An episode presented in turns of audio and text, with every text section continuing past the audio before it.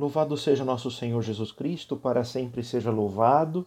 Eu sou o Padre Tiago, pároco da paróquia de São Paulo Apóstolo em Campinas, e a nossa paróquia se alegra por se preparar para a solenidade do seu padroeiro, o apóstolo São Paulo.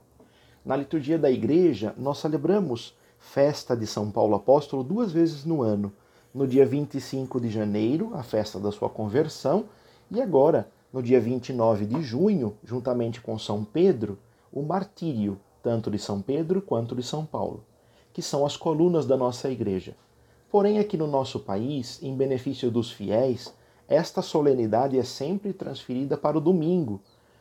E é por isso que neste ano nós vamos celebrar no dia 28 de junho. Em nossa paróquia, desde algum tempo, nós optamos por celebrar a festa principal do padroeiro neste dia, juntamente com a festa do apóstolo Pedro, por duas razões. A primeira delas é para que a gente proclame a importância da sua entrada no reino dos céus, após ter combatido o bom combate, completado a corrida e guardado a fé, como na iminência do seu martírio o próprio apóstolo disse a Timóteo, que era o seu discípulo. Agora, um outro motivo né, é pelo fato de que no mês de janeiro nós temos fortes chuvas. E aqui, por conta do local onde nossa paróquia está, por uma questão de déficit de infraestrutura urbana, a nossa paróquia enfrenta muitos problemas quando ocorrem chuvas muito fortes. É certo que em janeiro também nós celebramos liturgicamente a sua conversão, como toda a igreja, mas nós deixamos então a celebração solene e a festa social para o final do mês de junho. São Paulo apóstolo, antes do seu encontro com o Senhor no caminho para Damasco, era um perseguidor de cristãos. Inclusive, nesta viagem, ele tinha por objetivo prender os seguidores de Jesus Cristo que encontrasse pelo caminho e conduzi-los a Jerusalém. Lembremos-nos que nos Atos dos Apóstolos nos é narrado por São Lucas que Paulo participou do martírio de Santo Estevão.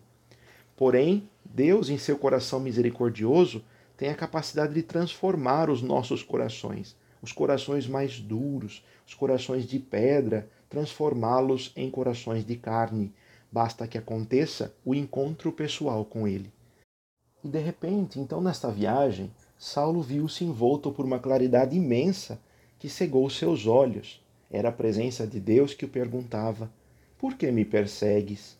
A partir daquele encontro, mesmo seus olhos estando cegos, a sua alma passa a enxergar. Paulo foi enviado por Deus a um certo Ananias que morava em Damasco e que era discípulo de Cristo.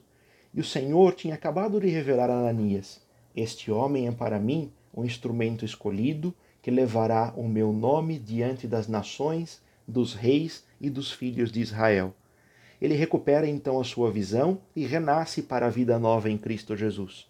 Não sou mais eu quem vivo, é Cristo quem vive em mim, assim como o próprio Paulo posteriormente vai afirmar. O Papa Bento XVI nos ensina. Paulo não podia continuar a viver como antes, agora sentia-se investido pelo Senhor do encargo de anunciar o seu evangelho como apóstolo. E assim então nascia um novo apóstolo, que ao assumir a missão a ele confiada por Jesus, integrou a comunidade daqueles que o próprio Senhor pessoalmente havia instituído e com eles convivido. Porém, mesmo Paulo não convivendo com Jesus como membro daquela comunidade apostólica originária, a partir do seu encontro pessoal com o Senhor, afirmava categoricamente: Paulo, servo de Jesus Cristo, escolhido para ser apóstolo, enviado para anunciar o Evangelho de Deus. Apóstolo de Jesus Cristo, por ordem de Deus, nosso Salvador, e de Jesus Cristo, nossa esperança. São Paulo apóstolo foi um grande evangelizador em incontáveis peregrinações por várias cidades. Com imenso ardor apostólico, ele fez quatro grandes viagens, chegando inclusive a evangelizar a cidade mais longínqua, Roma, que era a capital do Império Romano, na sua última viagem, quando foi preso e levado para ser julgado em Roma. Por ser também cidadão romano, mesmo sendo de família judaica, no ato da sua prisão ele apela para que seja julgado pelo imperador, como era de direito aos que possuíam tal cidadania.